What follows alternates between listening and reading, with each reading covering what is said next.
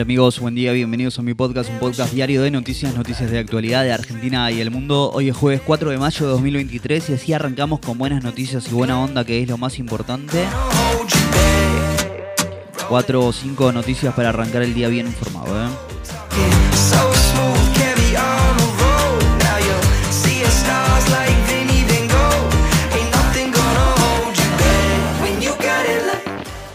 La Casa Blanca está dispuesta a respaldar el pedido argentino al Fondo Monetario.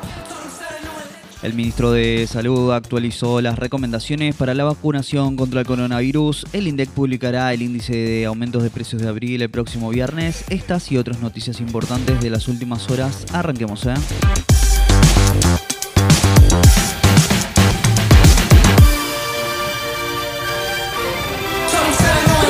El gobierno de Estados Unidos apoyaría el adelanto del desembolso del Fondo Monetario Internacional a la Argentina. Funcionarios estadounidenses informan que la Casa Blanca está dispuesta a respaldar el pedido argentino al fondo para que acelere el envío de dinero al país.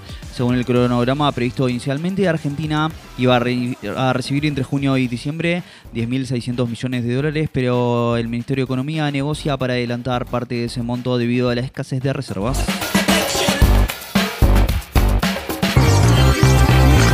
El Ministerio de Salud actualizó las recomendaciones para la vacunación contra el coronavirus. Sugiere que los grupos de riesgo, personas mayores de 50 años, inmunosuprimidos con enfermedades previas o embarazadas, se apliquen un refuerzo a los seis meses de las últimas dosis. ¿eh? Hay más de 9.3 millones de personas de 50 años o más que no recibieron ninguna vacuna en los últimos seis meses. ¿eh?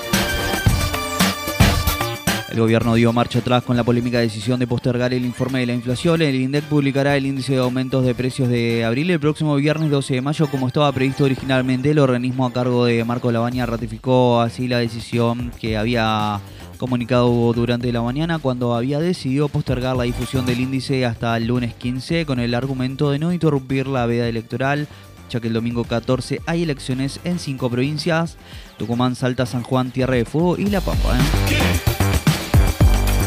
En el juicio político de la Corte Suprema de Justicia, el oficialismo pidió citar a la fuerza pública al exdirector de la obra social judicial, Aldo Tonón, quien se negó por tercera vez a comparecer ante la comisión. En paralelo, el ex administrador de la Corte Suprema de Justicia, Héctor Daniel Marchi, declaró como testigo en la causa que se investiga el manejo de la obra social del Poder Judicial y vinculó a los jueces Juan Carlos Maqueda y Horacio Rosati como responsables de supuestas irregularidades.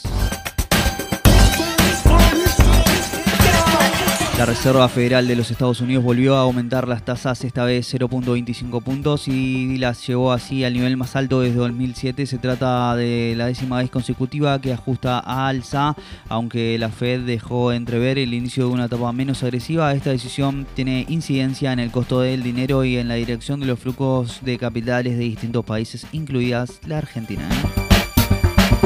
¿Eh? Guade Pedro se perfila como candidato del Frente de Todos, se reunió con senadores kirchneristas y les presentó su plan de campaña.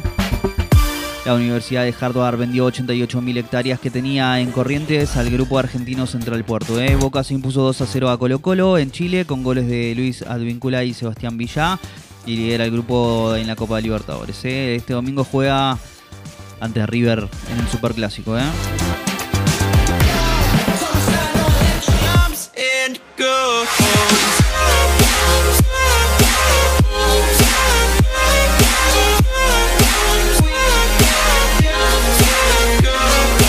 amigos, si llegaste hasta acá te lo agradezco mucho. No olvides suscribirte, darle al follow y compartir. Te espero mañana con más y más noticias y buena onda que es lo más importante. Chau, chau.